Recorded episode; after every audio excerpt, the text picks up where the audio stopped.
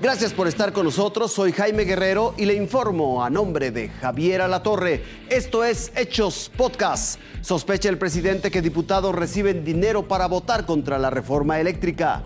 Detienen en Nueva York al sujeto que presuntamente abrió fuego en el metro. La situación con los transportistas en la frontera de México con Texas.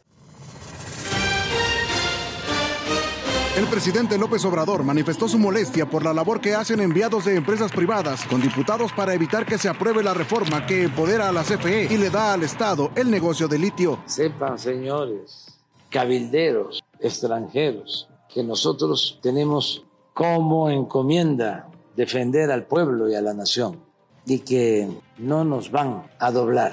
Alertó que algunos legisladores podrían estar recibiendo dinero de privados para no votar a favor de sus propuestas. La ambición los vuelve torpes, prepotentes, predecibles. López Obrador también reveló que ya tiene la iniciativa para modificar la ley minera y proteger el litio. Que no requiere dos terceras partes, es mayoría simple. Para que el litio quede como propiedad de la nación. No nos van a poner contra la pared. Con información de Irving Pineda, Fuerza Informativa Azteca.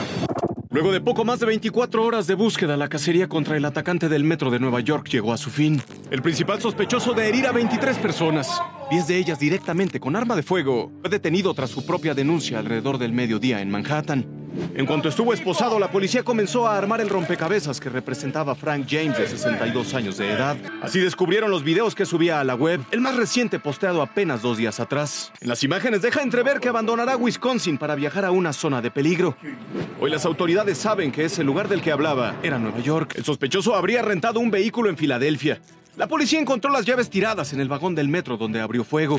Su rastro también indica que la máscara antigases que portó en el atentado fue adquirida en línea por él mismo, que las bombas de humo que lanzó en medio del ataque fueron compradas, también por él mismo, en una tienda de fuegos artificiales en Wisconsin, y que el arma utilizada en el atentado fue adquirida por Frank James hace 11 años en Ohio. Las investigaciones siguen su curso, pero todas las pruebas lo señalan a él como el principal sospechoso. James fue acusado de varios cargos federales en una corte de Brooklyn y se espera que sea tan pronto como este jueves, cuando se presente en su primera audiencia.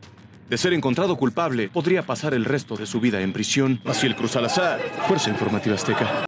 Luego de 30 horas, terminó el bloqueo de los transportistas en el puente internacional Zaragoza-Isleta en la frontera de Ciudad Juárez y El Paso, Texas. Hasta ayer, para que se den una, una idea, había hasta 2.000 cargas que a razón de 50 mil dólares cada una sumaban o suman un rezago de más de 100, de 100 millones de dólares en mercancías atoradas aquí en la ciudad. Pero lo único que logró el gobierno de Chihuahua fue quitar el bloqueo de decenas de camiones de carga, pues las medidas minuciosas para revisar a los tráileres mexicanos continúan.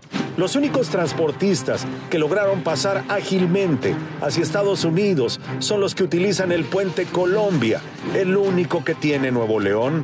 Mientras esto sucedía, criminales complicaron la protesta en el puente internacional Reynosa Far en Tamaulipas. Para escapar de la Guardia Nacional, le prendieron fuego a tractocamiones y sus respectivas cajas. Y como dijo Greg Abbott, mientras la gobernadora de Chihuahua, el gobernador de Coahuila y el de Tamaulipas no vayan a hablar a Texas con él, esto va a continuar.